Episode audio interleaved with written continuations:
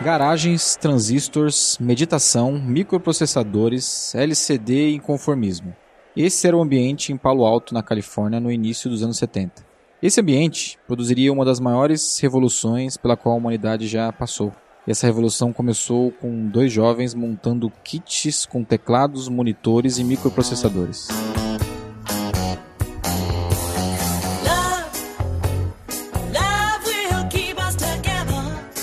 Em junho de 1975, enquanto Love You Keep Us Together tocava nas rádios, Steve Wozniak mudava o mundo com sua criação. Um teclado acoplado a um monitor que exibia os caracteres digitados. Parecia simples, mas essa foi a base da construção de todo o século XXI. Mas essa história não é sobre o Oz, essa é história do seu outro amigo, o Steve, o Jobs. Steve Jobs, que havia abandonado a universidade para se dedicar a coisas como meditação, caligrafia e dietas experimentais, foi capaz de ver na criação do seu amigo o futuro. Aquele equipamento estaria em casas comuns por todo o planeta em poucos anos. Os primeiros 25 Apple One foram vendidos a uma loja de informática local e alguns anos depois o Apple II transformou a Apple Inc. em uma empresa milionária. Mesmo com o sucesso do Apple II, a trajetória da Apple teria alguns poréns. O Apple III e o Lisa foram fracassos de vendas e performance e a Apple só voltaria aos holofotes em meados dos anos 80. Com um monumental comercial exibido durante o Super Bowl, a Apple apresentava ao mundo o Macintosh, o computador que mostraria por que 1984 não seria igual a 1984 numa referência ao clássico de George Orwell. You've just seen some pictures of Macintosh. Now I'd like to show you Macintosh in person. O Macintosh foi um sucesso. A apresentação, sua interface e as inovações encantaram o público. Esse sucesso acabou trazendo à tona alguns problemas de Jobs. Sua personalidade difícil e suas excentricidades criavam cada vez mais atritos com suas equipes e com o conselho da Apple. Nesse momento, entra na história John Sculley III. A few months ago, when Steve was visiting me in Manhattan, he asked me a very important question. He said, You want to sell sugar water for the rest of your life or Come with me and change the world. Essa foi a frase com a qual Steve Jobs seduziu John Sculley e tirou ele de uma carreira de sucesso na Pepsi, onde ele passou a ser responsável pelo time de vendas da Apple. Para algumas pessoas, Sculley sucumbiu à filosofia corporativa da Apple em prol do lucro da empresa. O fato é que, durante os 10 anos que comandou a empresa, a receita da gigante de Cupertino saltou de 569 milhões de dólares para 8,3 bilhões de dólares. Mesmo tendo sido contratado por Jobs, os atritos entre os dois se tornaram constantes e as visões não batiam. Steve continuava com sua excentricidade e o conselho da Apple e Scully lutavam para manter funcionários e organizar a empresa. Em 1985, após uma série de embates, o conselho de diretores da Apple, junto com Scully, removeu Jobs da maioria das suas atividades.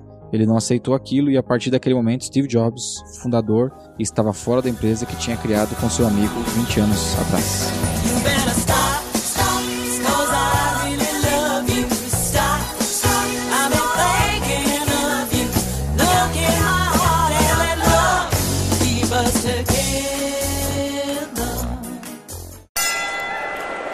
Eu sou a Lidiane Oliveira, copywriter aqui da Vindi. E esse ano, nós da equipe de marketing, a gente passou por um processo um tanto incomum em algumas empresas. A gente contratou o nosso próprio chefe. Por isso eu tô aqui hoje com o Efraim Corleto, o nosso chefe contratado, head de marketing, com a Fernanda Ramos, a nossa head de RH, com a Mariana Cremonese, nossa analista de marketing, para poder falar um pouco sobre como foi todo esse processo de contratação. E aí, Mari, começando por você, o que que, que a equipe de marketing estava buscando para essa contratação do head? Como que foi para poder escolher o, o nosso chefe? Eu acho que o nosso principal ponto para contratar um novo gestor era a questão do fit cultural, porque a equipe tinha vários especialistas, né? Cada um sabe gerenciar bem o que faz. E o que pesava bastante era o fit cultural, que é algo forte dentro da Vind e era algo que a gente buscava bastante. É, e acabava que a gente tinha também uma a questão de alguns pré-requisitos que a gente estava buscando. E isso acabou sendo eliminado já na primeira etapa de seleção, que foi o envio do currículo do LinkedIn mas a parte de uma forma, né? Um formulário que a gente fez pra galera.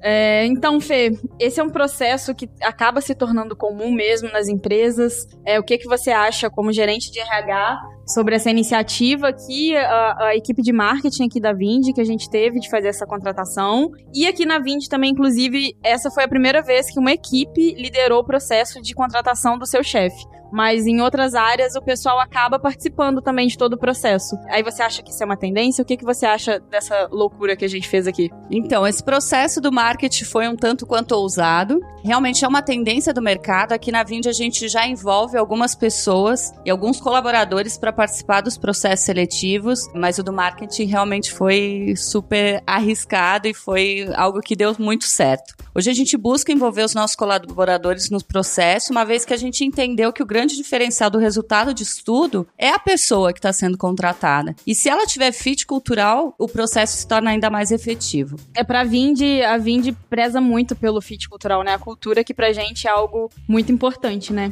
E o Efraim, que foi o nosso contratado, o nosso chefe, conta pra gente o que que você achou de ter passado por esse processo seletivo. Você já tinha visto isso alguma outra vez na sua carreira? Conta pra gente o que que, que, que você sentiu. Eu, na verdade, nunca tinha participado disso, né? Inclusive, na última etapa, eu falei, porque foi o CEO que me fez a última conversa eu super pontuei isso, né? Tipo, que eu nunca tinha participado. Que foi muito legal, até porque a gente gerou afinidade na própria reunião, a gente deu altas risadas, a gente se deu super bem, né? Que acho que é isso que se procurava, assim, no fit cultural, né? O processo, ele foi um pouco demorado, né? Passei por várias mãos no processo, mas foi super validado, assim. Eu acho que ter conhecido a equipe antes foi uma coisa que me deixou bastante confortável saber aonde estava pisando, né? Até comentei isso com a Fernanda, né? Porque é difícil você gerenciar uma equipe e você não saber quem você vai gerenciar, né? Então você ter uma prévia disso é super confortante e super até hesitante no sentido de tipo, cara,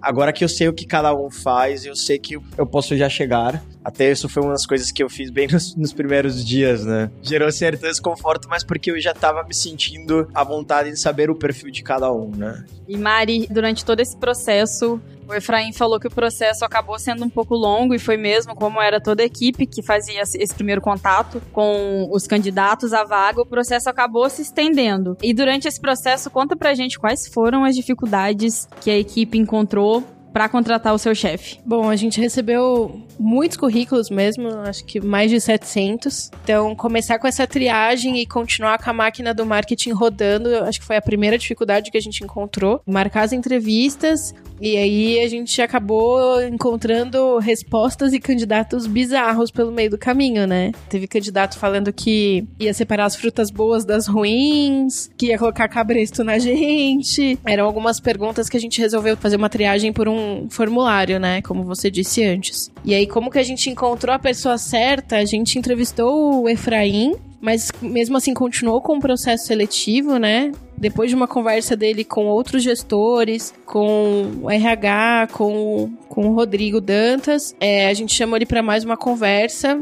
E aí a gente foi vendo que tava batendo fit cultural, que a parte técnica também era muito boa e que a gente encontrou realmente alguém para fazer a gestão da área que a gente precisava no momento, né? Mas nesse caminho teve momentos bem embaraçosos. E Fê, fala pra gente qual que é o impacto pra Vindi é de ter esse tipo de contratação, assim, de, de envolver mais os funcionários na contratação? Então, Lídia, eu acho que o grande desafio aí é não só atrair, mas como manter também esse talento, né? E escolher a pessoa certa para o lugar certo. E uma vez que você envolve mais colaboradores que têm muito fit cultural, né? E que estão muito aculturados com a empresa, você trabalha com certeza melhor a integração, tem um aumento de produtividade, a pessoa acaba rampando de forma mais rápida, as entregas acontecem de forma mais rápida, retém também esse talento, reduz o turnover, que isso é super importante. Hoje a gente aqui na 20 tem um turnover que é baixíssimo e eu acho que isso também está muito atrelado ao sucesso do nosso processo seletivo. Então, a gente tem muita tranquilidade de dizer que acertamos a mão no processo seletivo uma vez que a gente envolve mais pessoas nessa tomada de decisão, maior engajamento tanto das pessoas que estão recebendo esse novo colaborador,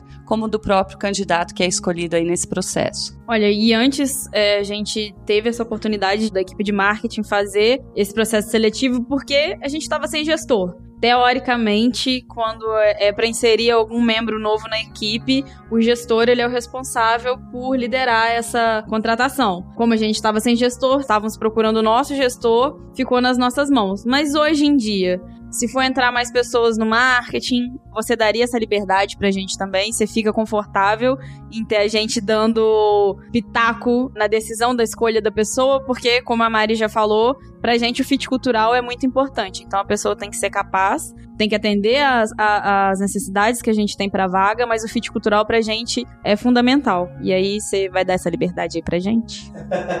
Eu acho que deu certo, assim o gestor da equipe, ele tem um trabalho muito mais focado em realmente ver o performance. Se essa é uma, uma pessoa que realmente vai trazer melhorias para a equipe, né? Sim, eu acho que faz necessidade. Inclusive, a gente estava, né, depois que eu fui contratado também, a gente abriu uma outra vaga, né? Aqui na Vind a gente adora contratar gente. Muitas vezes a gente, até para otimizar o tempo, eu pisei nessa bola na primeira vez. Né? Não, eu vou entrevistar, a gente vai ver, depois a gente vai ver o, o se dá o cultural. Mas, cara, acho que, como eu volto a dizer, acho que é um processo de, de amadurecimento da equipe. Hoje sim, eu entendo de que até é engraçado, né? A gente está fazendo a triagem dessa vaga, e a gente já olha pro perfil, a gente já avalia algumas coisas, e aí entra essa questão, né? Tipo, que realmente não sou eu que estou contratando, né? É a área que está contratando. É, às vezes eu acho que essa contratação, essas contratações podiam ser meio igual The Voice, assim. Você não sabe se é homem, se é mulher, e nem idade, nem nada. Só gosto que a pessoa tem, o que, que ela faz para analisar as competências dela. Porque aqui a gente não contrata baseado em estereótipo, né? A gente contrata para ver se a pessoa vai ter o fit para poder conseguir lidar lidar com a gente para ter um ambiente bem legal e, e, e harmônico como tem sido e com isso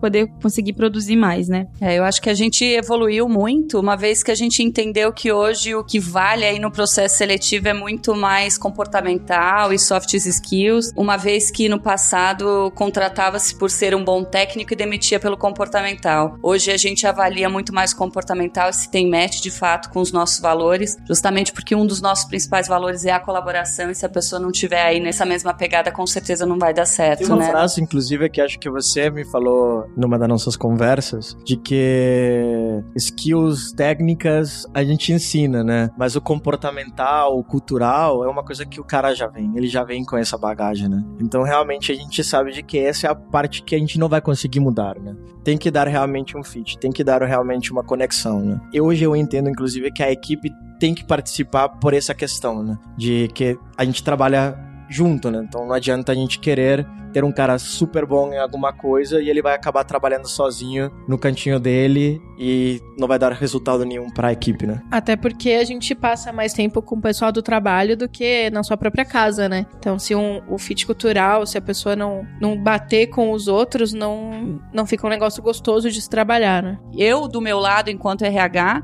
percebo o quanto o processo tem sido assertivo, né? E o quanto a gente consegue aí ter sucesso nas contratações, uma vez que envolve outros colaboradores colaboradores aí nessa escolha e o quanto na visão do Efraim foi doloroso os primeiros dias, uma vez que ele estava numa posição difícil, que era um time que se organizou sem o líder, que estava se autogerenciando e de repente, mesmo vocês escolhendo essa pessoa, né, esse cara, teve os primeiros dias que foram bem dolorosos e foram difíceis aí, que eu até achei que não fosse dar certo. É porque é a confiança de contratar alguém que pode te demitir, né? Você tá contratando seu gestor. Então você tem que ter a confiança de que essa pessoa vai vir para fazer um bom trabalho mas você tem que confiar no seu trabalho também, porque você tem que mostrar que você é um, profissional competente e que além de contratá-la, você tá ali para ajudar a empresa. Aí, nesse caso, a única confiança que a gente tinha é que éramos um time, somos um time de alta performance e que se o chefe chegasse e ele não fosse o que a gente esperava, que a gente ia fazer um motim, coisa do tipo. Porque... É, o, o, poder já tava ali. Vocês sabiam que tinha o poder, que vocês tiveram o poder aí de escolha na decisão da contratação e que possivelmente vocês teriam o poder também da, da de, demissão. Né? Da demissão. Como demitir seu chefe? Né? Próximo, próximo podcast. podcast. como a gente estava falando, né? Eu acho que não tem a ver nem com relação ao, ao cargo, né? O caso da, da equipe de marketing da Vind, ele vinha de uma autogestão, uma outra gestão bem diferente anterior a essa autogestão. Então vinha de um histórico que caiu uma outra pessoa. Ele traz propostas diferentes. Isso seria, de certa forma, impactante. Então, acho que vale muito a pena dar essa, essa esse destaque de que foi uma questão muito do cargo de gestão e não de si do processo seletivo, né? Porque eu acho que, inclusive, dentro do processo seletivo, a gente conseguiu gerar afinidade muito mais rápido do que se não tivesse tido esse, esse, esse conhecimento prévio. Chegar um cara, tipo, querer fazer as mudanças, é, vir com impacto e falar assim, putz, olha o que o RH trouxe pra gente, aí ia gerar talvez um estresse pro equipe que não. que, que fala assim, peraí, não. Vai ser esse tipo de cara que a gente vai ter que lidar, né, no, agora pra frente, né?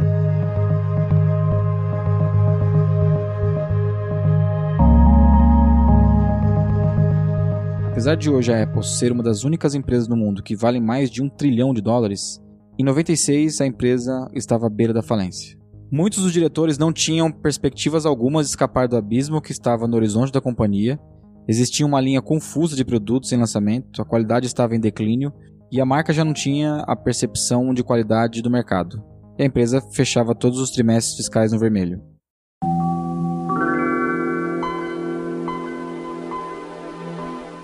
Enquanto isso, no mesmo ano a Microsoft estava liderando o mercado com o sucesso do Windows 95. A gente contou um pouco dessa história aqui no cast sobre metas e métricas. Fora da empresa que havia criado, Jobs fundou a Next, empresa de computadores para bater de frente com a Apple. Era uma verdadeira inovação para a época.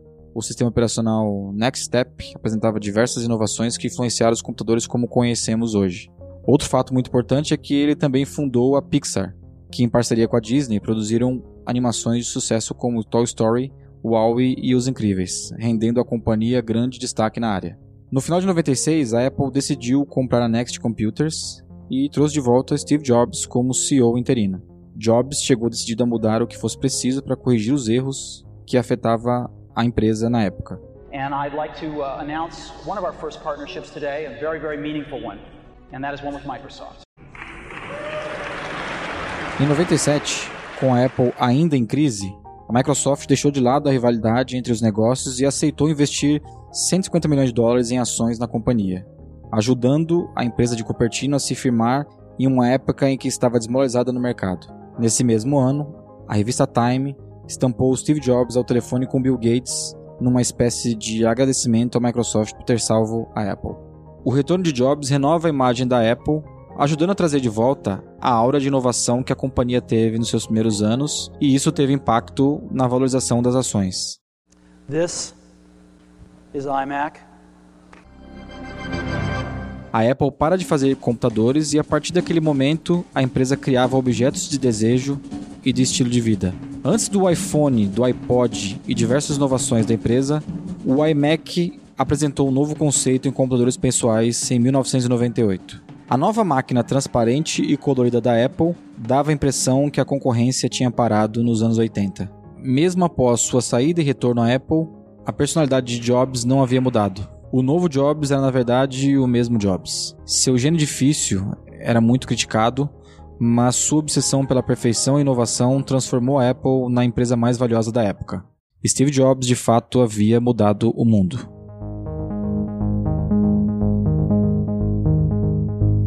Fê, voltando lá depois de toda essa, essa discussão, voltando àquela pergunta que eu havia feito, é, a gente recebeu mais de 700 currículos, 700 pessoas interessadas em, em, em, conseguir essa vaga de head de marketing aqui na Vind. E em algum momento é, a gente começou a não analisar a fundo todas as respostas que a gente tinha. Ou porque a pessoa escrevia muito, a gente não conseguia encontrar um foco ali, e era o um texto gigante que não dava vontade nem de ler. E outras vezes a pessoa respondia sim para todas as perguntas. É, no RH, no processo de contratação do RH, como que vocês tratam esses tipos de currículo e de respostas diferentes para as perguntas? Pessoas que falam muito e pessoas que já são bem sucintas na, nas respostas. É um processo que é difícil, né? A gente acaba afinando e calibrando muito as etapas do processo. Hoje a gente tem mais de 3 mil candidatos e currículos cadastrados na nossa plataforma e na página de carreira. Em algum momento você tem que automatizar isso, porque fazer de uma forma manual é impossível, né? Insano. Nem que eu tivesse, sei lá, 50 pessoas no RH só para isso. Acaba que sim, você acaba perdendo um pouco é, e talvez perdendo candidatos bons, mas também é um filtro de entender o quanto ele está interessado em se dedicar naquele momento daquele formulário, daquelas perguntas. O ideal é que a gente elimine alguns candidatos por alguns critérios que a gente estabeleça aqui internamente, mas que os finalistas realmente venham para a Vind e que a gente consiga tirar e extrair o que eles tiverem de melhor. As entrevistas aqui na Vind são um bate-papo, um café. No, no convite a gente já não caracteriza como entrevista justamente para que a pessoa venha e se sinta muito à vontade, né? São conversas muito transparentes, o processo corre de uma forma muito transparente, que dá muita liberdade e tranquilidade da pessoa tocar o processo aqui. Então, eu acho que assim, a gente acaba que às vezes pode ser que perca, mas faz parte do processo e, e é meio que natural dentro do RH, devido ao volume que normalmente a gente trabalha. É, no caso, então, escrever muito não significa que você esteja muito interessado e ser muito sucinto não significa desinteresse, né? Exatamente. Eu acho que daí a gente tem que buscar algumas palavras-chave e alguns pontos aí de conexão que façam sentido, amarrar com currículo, com experiência. Enfim, eu acho que isso tudo garante é, a assertividade do processo, né? Acho que como qualquer candidato, né? Uma pessoa que responde desse jeito, ele está enviando currículo. Ele está vendo oportunidades, né? Já uma pessoa, acho que, que quando se dedica mais para responder, eu lembro, inclusive, dentro disso, no, eu lembro é, no processo seletivo, essa, essa primeira parte, eram perguntas até bastante específicas, né? E aí não adiantava você querer, eu vou preencher tudo isso só porque é uma oportunidade legal. Não, acho que aí a gente acaba até peneirando, assim, as pessoas que realmente está interessada naquela vaga. Sabem, né? Porque não adianta. Perfeito. Essa parte do currículo, das perguntas que a gente fez, as pessoas podiam pesquisar na internet.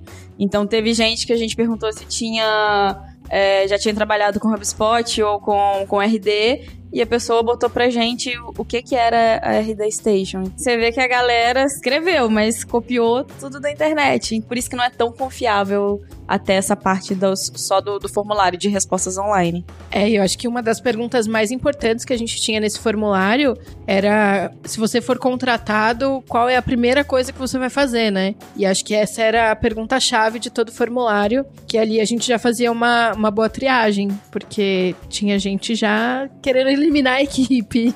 E eu acho que o grande segredo da seleção, da entrevista, não é exatamente o que você pergunta e o que você vai ter de resposta. É a gente entender o que a gente quer, exatamente. Então, assim, tava muito claro pra gente o que a gente queria nessa contratação. Então, não seria uma resposta de Google que iria nos convencer. Então, acho que isso também garantiu aí o sucesso. Ô Mari, em que momento da entrevista, é, de todas essas entrevistas que o marketing fez, que a equipe realmente viu que essa era a pessoa certa. E aí depois eu te pergunto mais, pode, pode responder isso.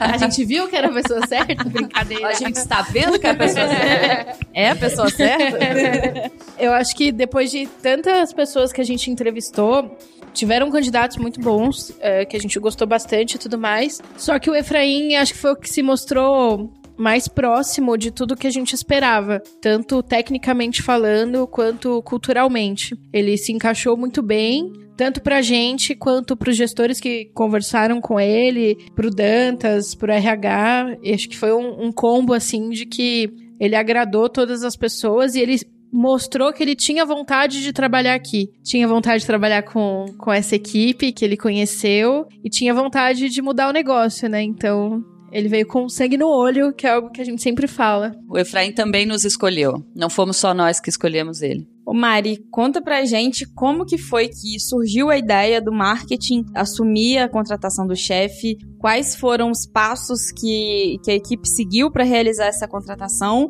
e quais foram os erros e acertos que a equipe conseguiu identificar no final, depois que já tinha contratado o chefe, o que, que, que a galera faria diferente? Acho que pra gente foi um pouco de surpresa, né? Porque nosso antigo gestor chegou com uma frase até engraçada: tem uma notícia boa e outra ruim. E ele tava indo embora, na verdade. E o processo de contratação de um novo gestor ia ficar com a equipe já estava alinhado, né, com a Fê e com o Dantas, eles conversaram e estava nas nossas mãos. Só que eu acho que ninguém dentro da equipe já tinha feito um, um processo seletivo como recrutador, né? A gente começou cheio de erros. Não tinha nenhum padrão, não tinha nenhum roteiro. É, a gente fez a descrição da vaga junto com a Fei com o Dantas e lançou. Lançou no LinkedIn, nas redes sociais, nas plataformas de contratação e bombou. A gente recebeu muitos currículos e aí foi a hora que a gente ficou, acho que, mais perdido de fazer a triagem e de quem que a gente ia chamar para entrevista e como que ia ser. Aí a gente percebeu que não era escalável esse formato. E aí até a hora que a gente decidiu fazer um formulário sobre algumas perguntas tanto técnicas quanto culturais para começar a eliminar alguns candidatos e selecionar outros. E aí acho que nesse momento a gente teve mais um erro de querer trazer todo mundo para um bate-papo, para tomar um café com a gente e de novo não se tornou escalável. Aí a Fê nos chamou e falou: putz, por que, que vocês não fazem um bate-papo via, via Hangout, via Skype, telefone, não sei, para otimizar esse tempo? E aí eu acho que começou a, a melhorar as coisas, porque né, muita gente escrevia no formulário e não era aquilo, não era o que estava no currículo, ou copiou da internet e tudo mais. Então nessa primeira conversa via Hangout a gente já cortava os figurões, né? E trazia só as pessoas mais, mais assertivas para conversar com a gente. Mas no começo foi um, um, processo doloroso, assim, a gente estava bem empolgado pela confiança que foi dada à equipe, mas já avisando todas as equipes que quiserem fazer isso que não é algo simples, fácil, tem que ter um suporte por trás e, e uma estrutura para que você consiga fazer isso, né? E o peso da responsabilidade também, né? Porque uma vez que a gente deixou com vocês e tinha um prazo e uma necessidade de fechar de uma forma meio rápida e trabalhando com 800 currículos, sem ferramentas, sem muita ferramenta, sem muitos filtros, é, e a coisa começou a apertar e aí vinha candidato, estava muito distante do que efetivamente a gente queria, a dificuldade e o, nível de responsabilidade que vocês também assumiram nesse processo também também é, é, é, importante, né? E além disso, eu acho que o fato de saber o que, que a equipe não só quer, mas o que a equipe precisa, né? A gente começou fazendo isso através da descrição da vaga e aí depois é a divulgação que a Mari falou. Antes de olhar currículo e de olhar LinkedIn da galera, a gente olhava as respostas e só ia o lance do The Voice que eu falei, a gente só ia ver quem era a pessoa depois, se a gente viu que as respostas batiam com o que a gente queria. Então, é, é mesmo tendo né, erros e acertos aí, eu acho que é uma coisa em qualquer processo que você pode aprimorar, mas acho que foi bem válido para a equipe de marketing. Ah, com certeza. Acho que a gente tirou muitos aprendizados, é, aprendeu o que a gente queria e o que a gente não queria como, como gestor, como membro da equipe em si, e também sentiu um pouquinho da dor do recrutador, né? Obrigada. Que, nossa, preciso urgente de alguém para minha equipe, cara, não é fácil. Fê, e baseado em todos esses erros e acertos do processo que a equipe de marketing passou, o que, que você recomenda para outras equipes, pessoas de outras empresas que queiram fazer passar pelo mesmo processo de contratação do seu chefe ou de outro membro da equipe. O dia que acontecer isso aqui de novo, não obviamente no marketing, mas com outros times, eu acho que a gente levou muita coisa como lição aprendida, né? Eu acho que o processo ia caminhar de uma forma um pouco mais tranquila. Mas eu acho que é exatamente isso, assim, ter muito claro o que vocês precisam, né? Desenhar esse job description aí de uma forma muito clara, com as necessidades, amarrado aí com as necessidades da atividade, da posição, com a expectativa do, da própria companhia e do time, criar já, montar os filtros e entender o que faz sentido ou não, para não vir formulário pouco preenchido ou muito preenchido. Acho que isso também elimina um pouco e dá mais celeridade no processo seletivo e fazer um bate-papo aí com o time. Eu lembro vocês andavam em bloquinhos assim, todos juntos, subiam juntos, desciam juntos. Acho que isso foi muito legal, mas acho que para dar mais celeridade no processo, de repente eleger uma pessoa que fica como ponto focal para avaliar uma etapa do processo, um outro para fazer a parte mais braçal. Vou puxar a sardinha pro meu lado, mas assim, a gente do RH sabe como fazer, então assim, que tenha um RH dando suporte por trás e que possa em conjunto ir calibrando o processo, mas eu acho que ter definido quem é essa pessoa que a gente está buscando, que vocês estiverem buscando, e bem definido as etapas do processo, as chances de dar certo com certeza é muito grande e o processo acaba acontecendo de uma forma mais rápida. A A gente levou, acho que 60 dias, né, para contratar, foram quase dois meses. E aí a coisa começou, é óbvio que começa a capotar tudo, porque a gente precisava efetivamente dessa pessoa. Então, de repente, para as pessoas que estiverem nos ouvindo aí, preliminar um pouco o processo para não sangrar tanto e não bater, a gente tinha CEO, CFO batendo aí no time de marketing e a gente correndo atrás, é que desenhe bem o processo antes de startar para que dê mais celeridade aí, que seja mais rápido o processo de contratação. Então tá, gente. Obrigada, Fê, por ter participado. Efraim, muito obrigada. Mari também. Se alguém tiver algum recadinho para poder dar aí pra galera, fica à vontade. Eu que agradeço. Foi super divertido aqui esse momento com vocês e espero que a gente tenha outras oportunidades de falar um pouco mais. Se você gostou, se você acha que combina aí esse estilo de trabalho, essa autonomia, esse nível de colaboração, é, a gente está com bastante vaga. Eu digo que eu não sou mais head de pessoas, eu sou uma máquina de contratar pessoas, porque a gente está contratando e isso é muito legal, a empresa está crescendo. Então, se você tem espírito empreendedor, se você é uma pessoa colaborativa, que tem sede de conhecimento aí, com certeza a gente vai ter uma oportunidade que se encaixe dentro desse perfil. É, acesse nosso site, nossa página página de carreiras e lá vocês conseguem acompanhar todas as nossas oportunidades. Valeu, muito obrigada. Valeu, gente. Valeu. Se você gostou desse cast, fica o convite para você conhecer um pouquinho mais da Vind no vind.com.br e seguir a gente em todos os players que a gente tá no Spotify, no iTunes, no Deezer. Segue a gente lá que vem coisa boa pela frente. Este podcast foi editado pela Maremoto.